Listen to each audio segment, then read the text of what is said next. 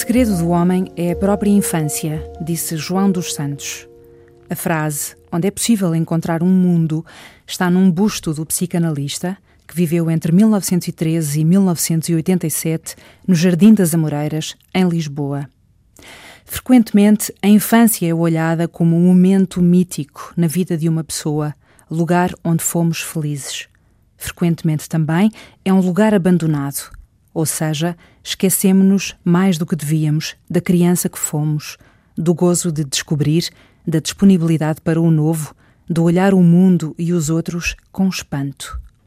Se falamos de felicidade, falamos naturalmente e também de infelicidade, da amargura, do sofrimento, da sensação frequente de estarmos desencontrados em relação a nós próprios, na relação com as outras ilhas que compõem o arquipélago.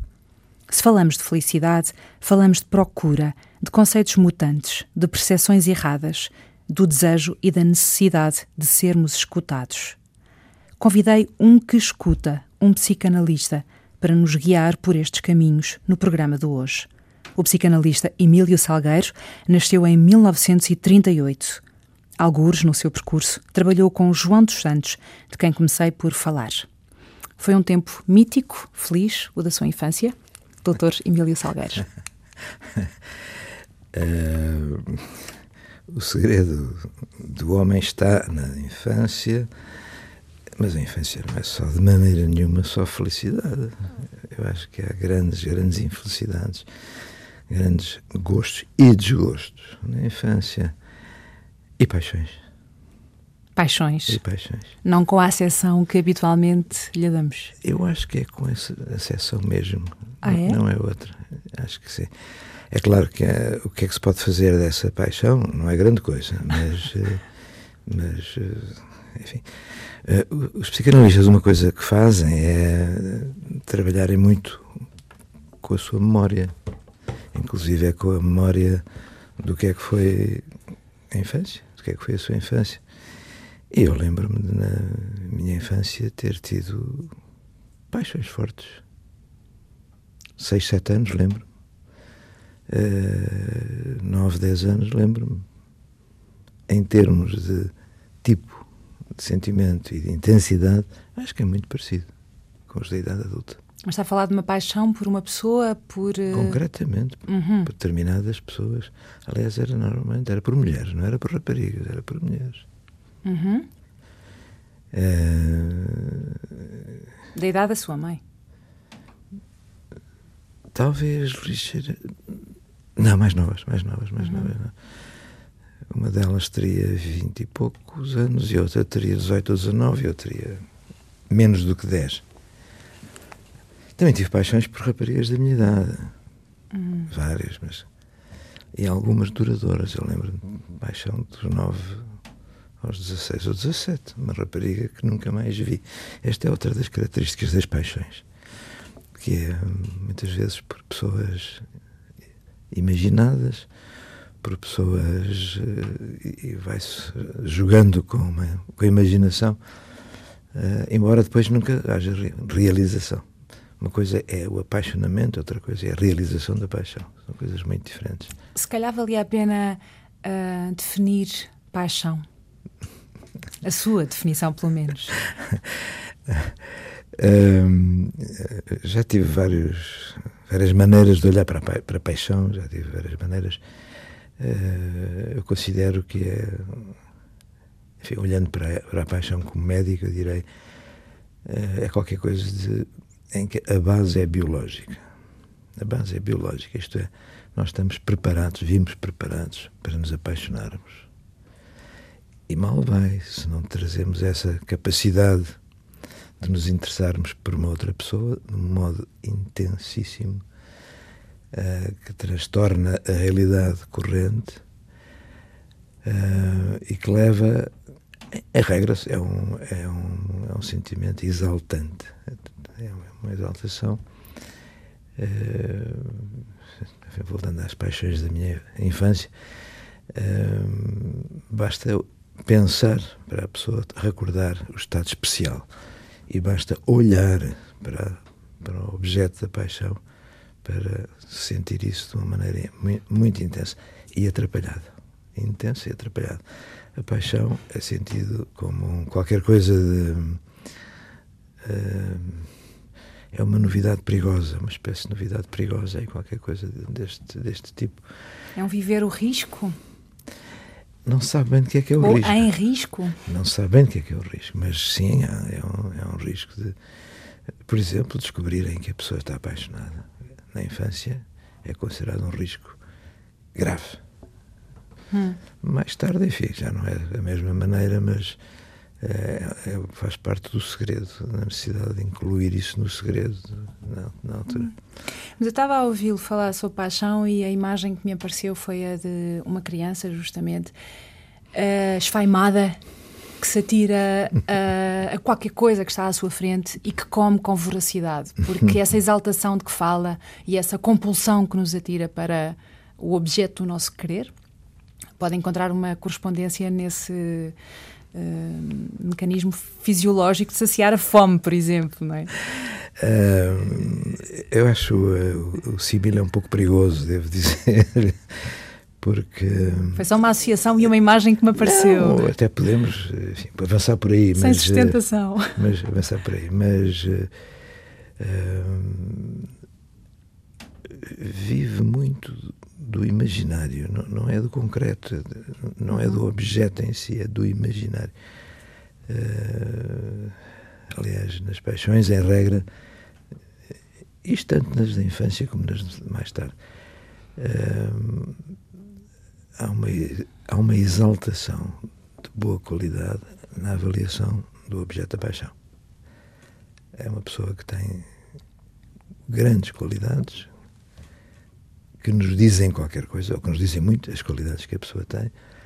Uh, pode ser as qualidades, para, para, a, questão da, a questão da beleza. A questão da beleza.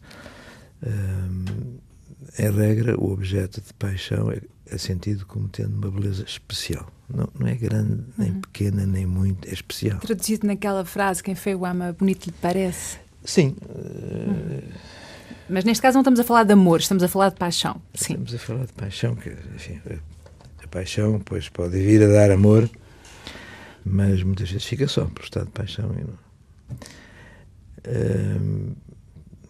lembro-me de um sociólogo italiano, não me lembro agora do nome dele, mas que ele dizia: o estado de paixão realmente é interessante, mas uh, nunca dura mais de três anos, isto é o máximo dos máximos.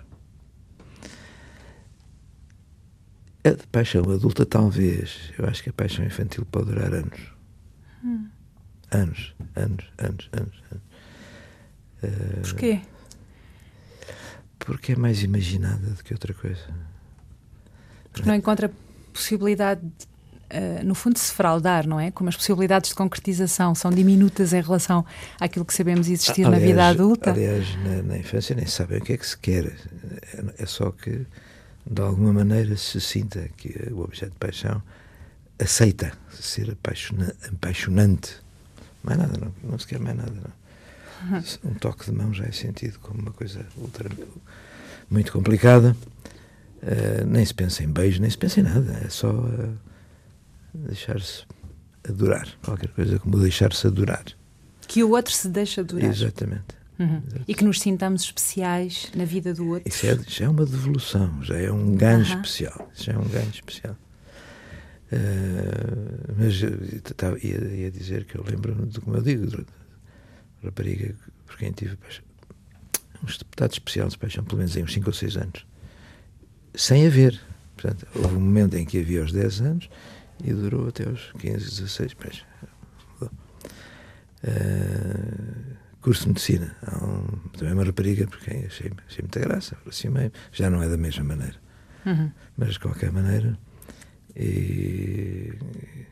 Enfim, já lá vão 50 anos. E ainda é especial. Já não estou apaixonado, mas entra na categoria do especial. É a memória daquilo que lhe provoca um sentir especial? Sim. É isso? Sim, sim, sim. Aliás, não é preciso. Na paixão não é preciso, para a paixão não é preciso a devolução da paixão. Uhum. Depois, para se passar para uma etapa posterior, sim, já é preciso. mas a, a paixão vive de si própria, quase uh, da existência desse estado especial que altera o organismo todo. Todo o organismo fica alterado no estado de paixão, uh, em que a pessoa se sente um, imune imune às coisas negativas e complicadas da vida, quase que diria também imune a doenças. Há uma, uhum. Produz uma qualidade, um sentimento de qualidade, uh, que, que, repito, pode ser devolvido e reforçado se vier do outro lado, ou não. Durante. Não. Um, eu sou psicanalista há muitos anos, muitos anos, muitos anos, vale a pena dizer quantos, mas mais de 40. E, portanto, o psicanalista. Agora, porque é que eu fui psicanalista? Não é, não é para aí que a gente vai. O, o psicanalista procura estabelecer um tipo de diálogo especial com outra pessoa, uhum. em que está implícito que é, sobretudo, ouvinte mas não pode ser só ouvinte. Hum. Portanto, do que se passa, do que é dito pela pessoa, isso tem uma repercussão dentro do psicanalista e é essa repercussão que o psicanalista pega e decide se vai dizer alguma coisa ou não e o quê. Mas isso contraria aquela imagem uh, que se transformou numa imagem anedótica até do psicanalista que faz um, um e que é lacónico. Um... Enfim, relativamente lacónico, talvez seja. Relativamente lacónico, talvez seja. Aliás, hoje em dia sou bastante menos lacónico do que já foi, em termos hum. de trabalho com, com pessoas. Uh, mas se disser só hum, hum, e não disser nada, for lacónico, não, não está a ajudar nada a outra pessoa. Portanto, não é um diálogo de dois iguais, mas também não é um monólogo uh, para o outro que escuta. É Não, é isso? Há uma pessoa que traz um sofrimento. Não se vai fazer uma psicanálise ou não se pede ajuda tipo psicanalítico ou psicoterapêutico se não houver um sofrimento. A pessoa pode dizer, não, estou bem, estou muito bem, então, mas se se conversar um bocadinho mais, acabamos por chegar ao ponto de, de dor. Uhum. E, e o, eu tenho ouvido enfim, muita gente falar, muitas idades. Eu também trabalho com crianças e, e com pessoas com 80 anos também. E, portanto, uh, mas o, o que as pessoas me trazem, muita vez, trabalho bastante com pais desavindos, hum. pais de crianças, trazem a criança, mas. Uh, isto aprendi com o João dos Santos. Trazem a criança, mas que a criança só, é, só se percebe o que é que, se está a passar com a criança se se tiver uma ideia de como é que é a estrutura da família. Como é que os pais estão com ela, como é que foi a evolução ao longo do tempo. E, e uma coisa que me, ainda me surpreende um bocado é a descrição do estado de paixão que levou à concepção daquela criança Uh, e depois uma espécie de um acordar zangado desse estado de paixão. Hum. E, que, e, às vezes num ápice, e é uma transformação tão drástica. Rápida. Uh, uma coisa que eu também tenho visto é que muitas vezes a zanga que termina o estado de paixão é com a gravidez de uma criança. É com a gravidez. A gravidez provoca perturbações naquele, naquele par e normalmente é o pai que fica afetado. A regra é o pai. E muitas vezes a ruptura do casal dá-se durante a gravidez. Ou começa? Às vezes começa e acaba.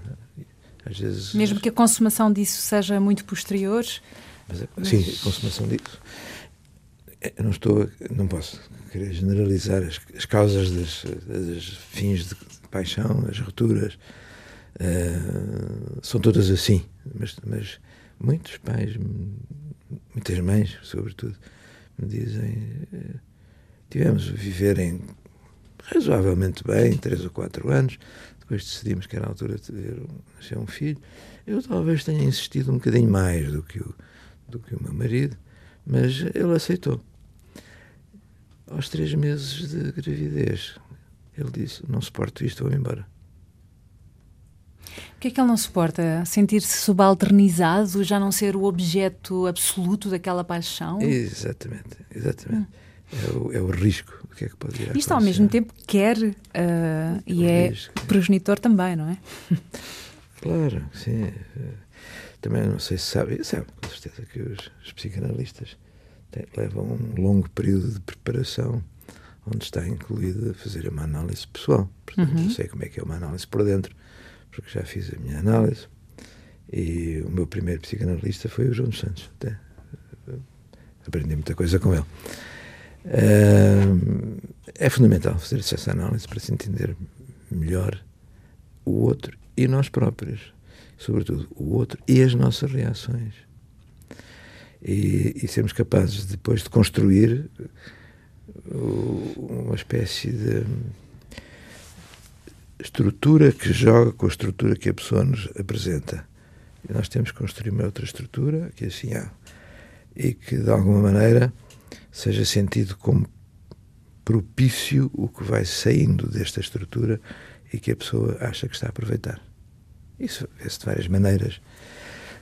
Uh, mas uma das. E a propósito, estávamos a falar surpreende-me, surpreendia-me, hoje em dia já não me surpreende um bocado, a intensidade do ódio que existe entre pais desavindos. Hum. Uh, vêm para falarmos sobre o, o filho. Uh, aliás, cada vez mais eu sinto que há um trabalho na psiquiatria infantil, também sou psiquiatra infantil, na psiquiatria infantil. É quase tão essencial o trabalho que se faz com a criança como o trabalho que se faz com os pais. Para entender, para melhorar a relação entre os pais. Em regra, não, não é para que o casal retome a sua capacidade de par, mas sim é que, que retome uma maneira diferente de se relacionar em relação ao filho. Mas esse ódio de que fala Uh, ódio absoluto. É um ódio absoluto, absoluto. entre pais desavindos. É proporcional à paixão. e que já estiveram apaixonados. Muito, sim. Isso é proporcional à paixão que sentiram? é como se eles não aguentassem a queda brutal. A desilusão. A desilusão. A desilusão. O desapaixonamento. Não é? O Solnado, Raul Solnado, não sei se se lembra disto, que era o, uh, ele era um bocadinho cínico em relação à paixão e ao casamento, uh, em que ele dizia: Oh, minha querida, mas que lindo sinalzinho tu tens aí na face. Gosto imenso desse teu sinal. Uns anos depois, chega para lá essa verruga horrível. Como é que se passou do sinal amoroso para a verruga horrível? Não. O que é facto é que ele casou mais, pelo menos duas ou três vezes. No último casamento, ele vivia numa casa e a mulher vivia noutra. Hum. De vez em quando juntavam-se, mas acharam que era o melhor arranjo que tinham conseguido fazer para que não se repetissem as coisas anteriores dos, hum. dos casamentos anteriores. Pronto, isto é só um, um à parte, mas que é para. Uh, pronto, agora aqui é a transição entre paixão e amor. Hum. Uh, a pessoa apaixonar-se é relativamente fácil. Ah, é? É. Não, daquelas de caixão à cova não me diga que é fácil. Estou a falar em paixão, não falei em cova nem. não falei em cova. O estado de paixão é fácil. E há pessoas que necessitam de estar sempre apaixonadas. Mas para estarem sempre apaixonadas têm que mudar permanentemente de objeto de amor. Uhum. De objeto de paixão, não é de amor, é de objeto de paixão. Mas. Uh, o difícil, isto para mim é uma, é uma evidência, o difícil não é apaixonar-se, o difícil é transformar isso noutra coisa. Hum. Outra coisa que permita a, a convivência, a coexistência e a coabitação. Portanto, sobreviver à desilusão, sobreviver ao cotidiano, à banalidade. À verruga, uhum. etc. Portanto, não usar isso como justificação ou estás grávida, não suporta a ideia que estejas grávida, que coisa horrível. não te suporto. Ah, não te suporto, vou-me embora. Hum. Portanto, de grande movimento de exaltação, que eu chamo exaltação, que é exaltação, maravilha, então, és a mulher, maravilha, és a mulher mais maravilhosa. Não há mulher mais maravilhosa do que tu. E de repente, esta exaltação transforma-se numa coisa sinal oposto, mas é tão intenso como tinha sido a paixão. Hum. Uh, ouvindo assim, parece de caras que a paixão é que é altamente felicitante porque corresponde a essa exaltação, a esse andar com os pés no ar, não é? Sim, sim, sim. Uh, e, e o amor sendo uma hum, sensação maravilhosa, parece qualquer coisa que é zen, qualquer coisa que não nos faz levitar, qualquer coisa que é um bem-estar, sim, mas. Hum. Assim como. assim como a não podemos generalizar, é só um tipo de paixão, não há vários tipos de paixão. Eu falei basicamente da paixão por uma mulher, paixão heterossexual. Podíamos ir por outros caminhos, mas não, não é por aí que eu quero ir. Uh, a questão da felicidade. Bom, há pessoas, eu, conheci algumas, que acham que a felicidade é alcançável se conseguirem estar sempre apaixonados. E como não é possível estar sempre apaixonado, ou muito tempo apaixonado, por uma só pessoa, vão mudando pessoa para pessoa. Uh, Estou-me a lembrar de um, de um, escritor, mas é melhor não, não citar nomes, mas que escreveu muito sobre o amor passional. Uh, e que, mas que realmente mudava muito de objeto de amor, muito, muito, muito, muito, muito. Mas era quase é, apaixonado pelo estar apaixonado. Uhum. Não era pela pessoa, era por estar apaixonado. Bom, há aquela, aquela frase, aquele verso famoso do Vinícius de Moraes, que seja eterno enquanto dure. casou nove vezes. Está certo, e casou nove vezes, também sei. É um indivíduo que eu considero muito. Tenho muita consideração pelo Vinícius de Moraes. Hum. Aliás, eu vi-o né, a falar em 1967, 68. Ele fez uma, um recital no teatro, uh, aquele teatro que fica ao pé do, ao pé do Saldanha, o Vilaré, Teatro Vilaré. Hum. Muito interessante aquilo que ele dizia, sempre com uma garrafa de whisky ao lado e um copo hum. que ia bebendo e o que é notável também era que ela continuava, conseguia continuar a manter-se lucidez e, e, bom pensamento, apesar do bicho que ia ingerindo. Podemos voltar à infância? Vamos voltar à infância. A felicidade que é que temos, infância. Sim, não, sobretudo porque é que temos esta ideia de que quando fomos crianças fomos felizes. É mentira. Começou por dizer, claro, que é mentira, é mentira. que há os sofrimentos, sempre, há as perdas, sempre, os traumas sempre, da infância. Um, mas também tendemos a esquecer isso e, portanto, fabulamos e pensamos que naquele tempo em que nós éramos livres, estávamos a descobrir, éramos uh, o menino da sua mãe. Éramos é? muito bem amados. Uhum. Isso é mentira. Não é tão verdade como gostaríamos que fosse. Mas essa é a fantasia principal, é que é. fomos muito amados na infância. É. E muito correspondidos no nosso amor pela mãe. Alguma coisa fomos correspondidos, com certeza. Primeiro ano, segundo ano. Acho que a partir do terceiro ano as coisas começam a complicar-se. Já não é tão linear. Mas o que correu bem e aconteceu bem, e o entendimento especial do primeiro ano de vida é uma espécie de sonho que dura a vida toda. Mesmo que não tenhamos memória disso. A memória está cá, está cá escondida. Opera no inconsciente, é isso? Está lá. Está lá, está uhum. lá no inconsciente. Pronto, é claro que o sonho de recuperar isso é um sonho impossível. Mas eh, cada vez que há uma paixão, um estado de paixão, creio que há uma espécie de tentativa com esta pessoa, sim, eu vou lá chegar. Hum. Vou lá chegar até começarem as desilusões, como é evidente, não é? Bom, uh, a sensação do paraíso e do paraíso perdido. Paraíso perdido.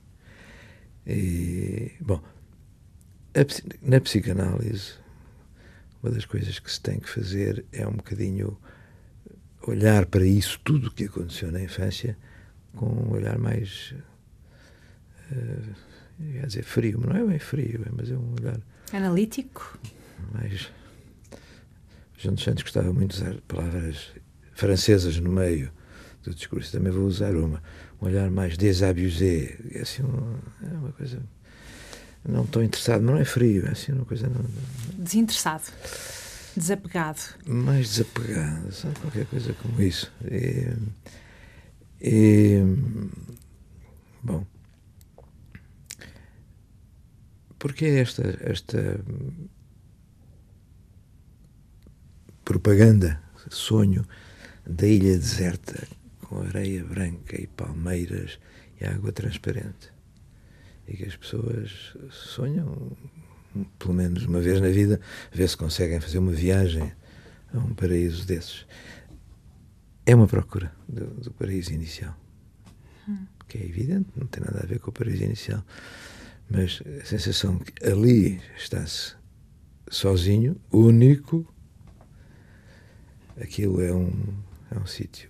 Para ele, tudo isso é mentira, portanto, mas é para ele e, e portanto, quando é que vamos às Maldivas? Tem que ir às Maldivas. Tem que...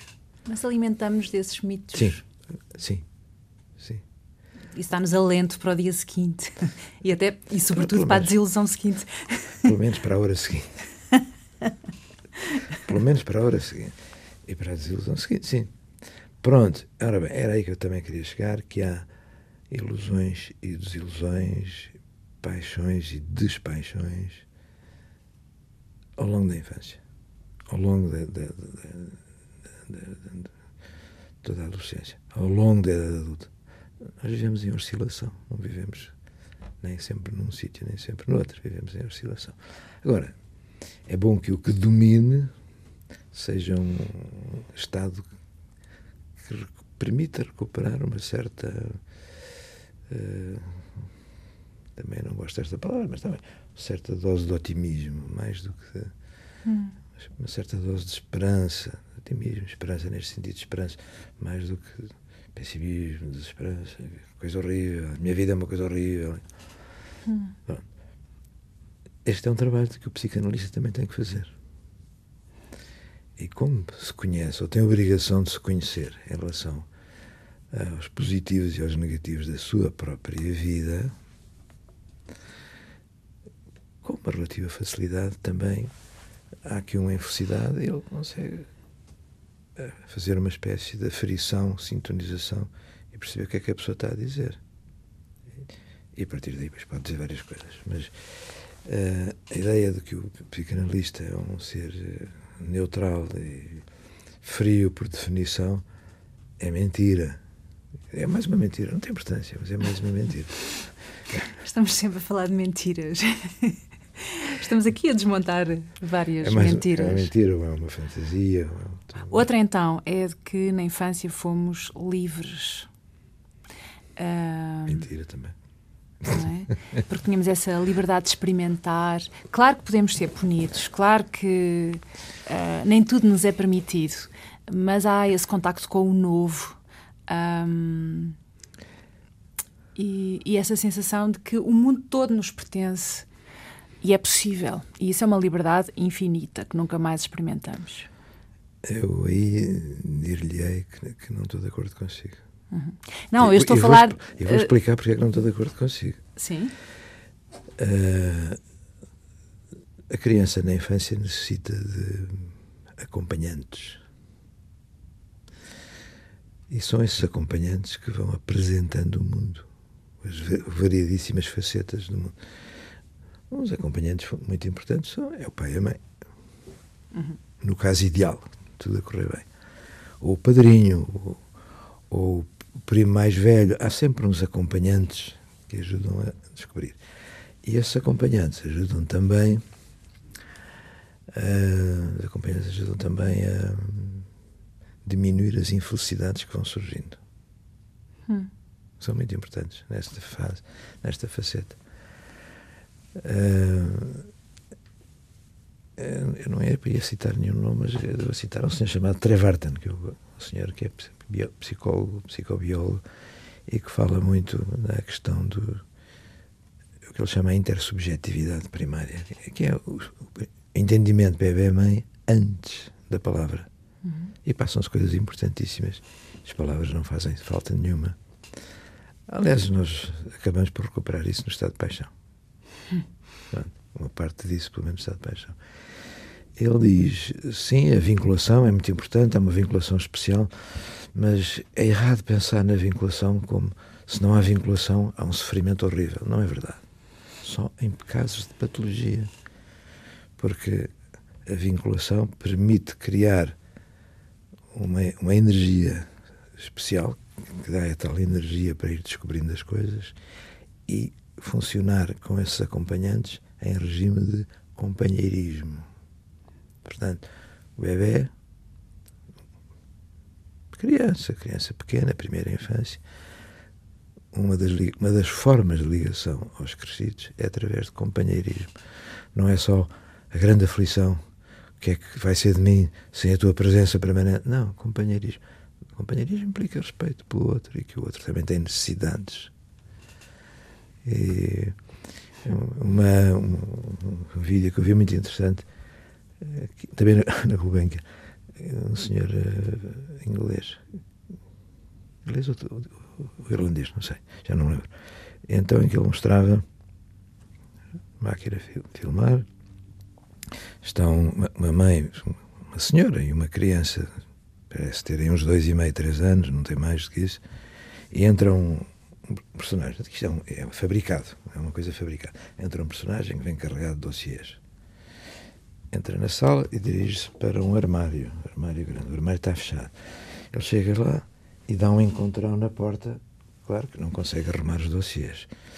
Volta para trás, olha novamente para o armário, pega novamente, arruma os dossiês, vai ter outra vez e bimba, e afasta-se.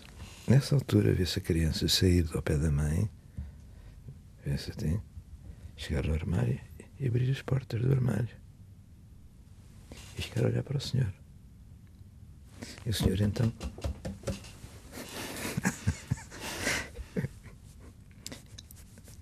Exemplo de companheirismo. Hum. Percebeu? E ofereceu companheirismo àquele senhor que estava a fazer disparates. Pronto, isto é um exemplo de hum. como é que as crianças aprendem e, e, como é que vão crescendo através de.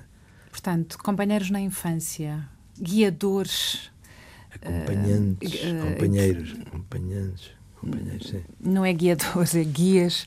Uh, guias também tem uma palavra, tem uma, tem uma conotação sim. talvez uh, demasiado forte, sim, rígida, sim, não é? Também. Pois, não, não, mas estava a pensar que, que o guia é quem indica Uh, e não é bem e não é bem disso que estamos a falar. Estamos a falar de alguém que esteja na descoberta e que acompanhe uh, no avançar do caminho. E não é que, é que indique o caminho, é outra coisa. Apresentador, apresente. Uhum. Uhum. Apresente pessoas, apresente situações, apresente locais, apresente uhum. ideias interessantes. Apresentador, é muito um apresentador. Uh, isso é importante. Mas então porquê é que temos esta ideia de que houve um tempo, normalmente diz-se que é na infância, mas já sabemos que não é, mas houve um tempo em que eu fui feliz. Houve um tempo em que não, eu... houve um tempo em que eu fui feliz em grau máximo. Uhum. E se calhar é verdade. Uhum. Mas lá está para trás, já não volta. Houve um tempo em que eu tive uma sensação de um entendimento sem mácula com aquela senhora, a minha mãe hum. sem mácula. Nossa, é uma senhora especial, não, sabe? Se é mãe, se não é mãe, não interessa isso. É uma senhora especial que se debruça sobre ele, que fala com ele, que canta para ele, que diz coisas interessantes, faz mímicas engraçadas e que recebe isso do menino. E, portanto, começa a haver trocas de, que ainda não são de palavras. Isto é muito importante. Uhum. O Sr. Krevarten disse: intersuje entre sujeitos, mas antes das palavras. Provavelmente é aí que está o sonho do, da ilha, da ilha paradisíaca. O Rosebud do Citizen Kane do Orson Welles. O Rosebud, exatamente. Hum. O Rosebud. Uhum. Alguma vez um paciente ou paciente uh, mulher cantou para si? Hum... Talvez se me recorde.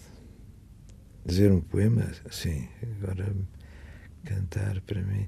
Talvez tenha havido, mas não é assim uma memória. Pergunto isto a partir dessa, sim, sim, dessa sim. imagem que trouxe de alguém ter cantado para nós. Uh, e estava a fazer uma inversão, portanto, desse quadro. Ocorreu-me isto.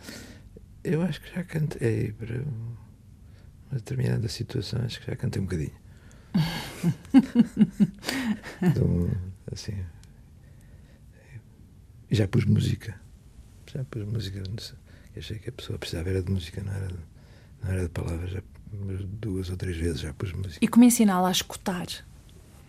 Se ela não sabe escutar, se não tem disponibilidade para escutar, se nunca foi ensinada a escutar. É, isso tem que aprender connosco. Porque verifica como é que nós funcionamos, nós psicanalistas, como é que funcionamos. Como é que. Quando é que intervimos? Que tipo de questões é que procuramos esclarecer? Que tipo de perguntas? Poucas, mas que tipo de perguntas é que fazemos no momento X e em que é uma pergunta que é para abrir um novo panorama? Uh, e depois aconteceu isto, mas aconteceu isto. O que é que sentiu em relação a isso que aconteceu? Portanto, abriu-se um, um cortinado e a pessoa. Ah, não sei, sei lá, mas, mas eu queria que, que me dissesse o que é que imagina que aconteceu. Não quero, não, não quero uma fotografia, quero. Faça-me um DVD, se quiser, mas o que é que imagina? E as pessoas, em regra, dizem coisas engraçadas, interessantes, uhum. que adianta. Depois pega-se. E, portanto, o discurso da pessoa vai ficando enriquecido, muito enriquecido através do que se passa no, na ligação, nessa ligação progressiva. Essa ligação tem aspectos de variados, tem aspectos da tal mãe da intersubjetividade, depois tem aspectos da mãe já mais rigorosa e, e, e controladora, depois tem aspectos de pai, tem aspectos, vários, vários aspectos. E depois tem aspectos de adolescente, tem aspectos de adulto e das várias fases de adulto. Portanto, vai havendo uma uma abertura e uma sequência de, de filmes, talvez, mais filmes do que fotografias. E, até que a pessoa sente ou começa a sentir que tem ali um parceiro de valor. Isso demora a descobrir. Demora a descobrir. Tem ali um parceiro de valor. Portanto, então se tem de valor, vamos ver se aproveitamos o valor deste senhor o que é que ele, o que é que ele me vai trazer. E, e, pronto, e a vida continua. Uma vida longa. As análises são longas, não são pouca duração. São anos. Uhum. Uh, tem quase 79 anos. Deixou de ser eu, criança? Eu prefiro dizer que são 78 por enquanto. ok, digamos assim. Deixei de ser criança. Num certo sentido, não deixei. Uhum. Eu, eu, consigo fazer ligação com muitas coisas da infância. E mais, outra coisa que é importante dizer é que a análise, auto, a análise, depois de ser um período com uma pessoa, passa a ser uma, uma autoanálise. E nunca termina. Hum. Nunca termina. Portanto, acho que me entendo melhor com certos aspectos da minha infância agora do que há 10 anos atrás, do que há 5 anos atrás. Porque pensando, refletindo os adultos que estiveram comigo, o que é que eles fizeram, qual foi a reação deles, porque é que eu reagi assim à reação deles. Portanto, é um processo vivo e que continua. Hum. Bom, esta, esta é a minha faceta psicanalítica. Não era bem isso que era suposto eu ir falar, suponho eu. Era mais sobre a felicidade. Mas então, o que é que quer dizer sobre felicidade? Eu gostei de o ouvir, estou a gostar de o ouvir na sua faceta de psicanalista. E acho que temos, e acho temos falado de coisas que são expressão da felicidade. São. E são primeira expressão do estar vivo. Estar vivo, sim. Então, mas o que quer dizer? Estamos uh, nos minutos finais. O que é que quer dizer sobre felicidade? Um, conheço várias pessoas que, que, que eu pergunto, então o que é que tu queres? que é uma boa maneira de perguntar. Mas não é, isto não é, é, momento da O que é que te faz feliz? Então, que, não. Não, que é quando se queres? pergunta o que é que tu queres, é uma boa maneira de perguntar o que é que te faz que é que feliz, não é? Quero ser feliz. Ah. Uma resposta, quero ser feliz. Então explica-me lá isso um bocadinho melhor. Quero ser feliz como e tal. Bom, hum, a felicidade é um estado eh, impermanente. Impermanente, quer dizer que eh, tem momentos de intensidade e permanência e depois tem momentos em que, como se que se esvai. Uh, aqui há uns anos atrás ouvia dizer que uh, só há polícias porque há ladrões. E só há ladrões porque há polícias. Então, mas uh, como é que é isso? Não, é difícil dizer onde é que começa um e onde é que começa o outro. Se não, se não existirem os dois, não é bom fiquei a pensar nesta história. E, e, há muitos anos que ando a pensar nesta história. E que é. Só temos momentos de felicidade porque há a infelicidade. Uhum. Só não, não tínhamos referência, não tínhamos termo de comparação. no Brás Cubas do Machado Assis há um capítulo em que em que ele diz que há as botas apertadas e que elas são importantes quando as descalçamos. para perceber. Sim. para perceber que sim, sim, há as botas apertadas e há não ter as botas apertadas. Eu pensei nessas, no que me disse, deste, sugeriu que íamos falar sobretudo sobre a, a felicidade e, e ocorreu-me outra palavra que não é a mesma coisa, que é alegria. Não é a mesma, alegria. Não é a mesma uhum. coisa. Que, Mas é, é um quase sinónimo, não é? É um quase componente. Uhum. é um componente. Uh, a alegria é fugaz. Eu acho que é uma coisa que fugaz, assim. É um pirilampo fugaz. Uh, o, consegue ser. A felicidade consegue ter mais duração. Há uma diferença de duração. Uhum. Uh, a alegria pode surgir de tanta maneira. Sol radioso. Alegria. Chuva e levanta-se a poeira e aquele cheiro de chão molhado. Alegria. Hum. Uh, uma pessoa que achávamos que estava zangada connosco, e estava, mas que olha para nós e fala para nós de outra maneira. momento de alegria. Felicidade exige mais trabalho, eu acho que exige mais trabalho da parte da pessoa. E... Empenhamento? Ou trabalho mesmo? Persistir, encarar como uma chamar, tarefa? Eu prefiro chamar uh, trabalho do que. Mas também é uma forma de empenhamento, é uma forma de empenhamento, mas é.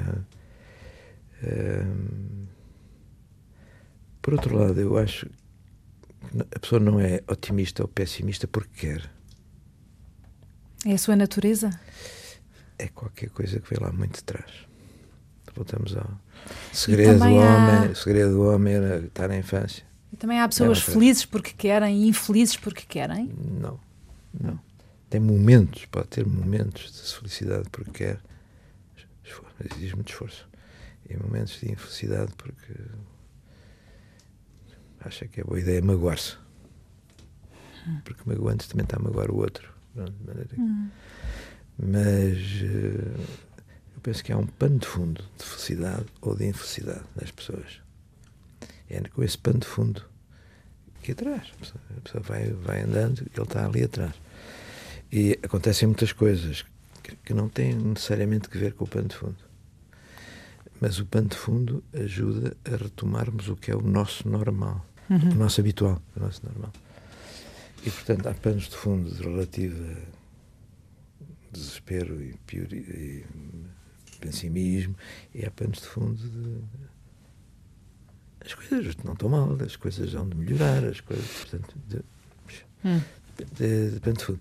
Bom, e eu considero que estou mais do lado do otimismo. Que sorte. Emílio Salgueiro. Eu, eu agora ia fazer uma pergunta. Faça. Considera que está mais do lado do pessimismo?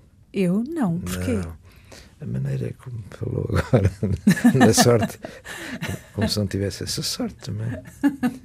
Acho que estou a corar, mas felizmente os espectadores não podem ver. Terminamos aqui. Emílio Salgueiro, muito obrigada. Muito obrigado. Vamos eu, ouvir eu, Maio Maduro Maio. Muito obrigado, vamos ouvir Maio Maduro. Maio Maduro Maio, quem te pintou? Quem te quebrou o encanto nunca te amou raiava o sol já no sul. E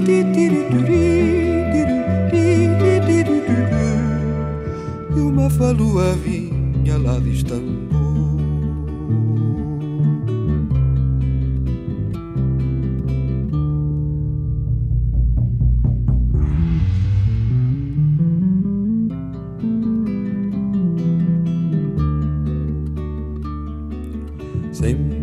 depois da cesta chamando as flores.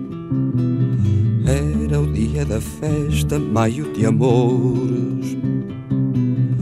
Era o dia de cantar.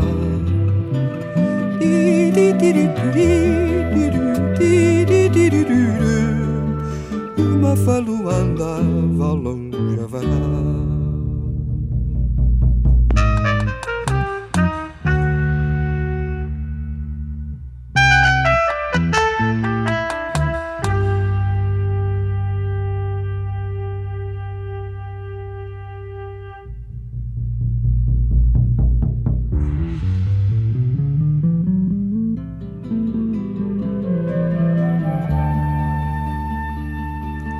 Maio com meu amigo, quem dera já.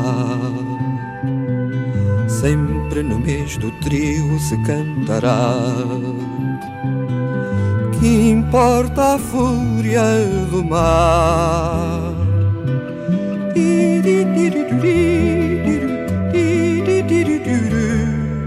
Que a voz não te esmoreça, vamos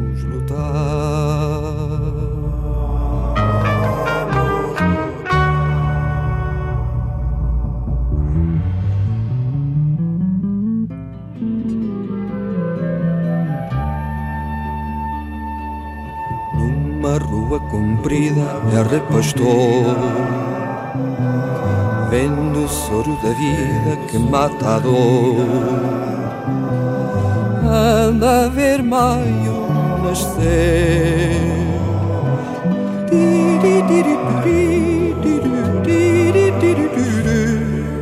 Que a voz não te esmoreça, a turba romper voz não te esmoreça, a turba romper.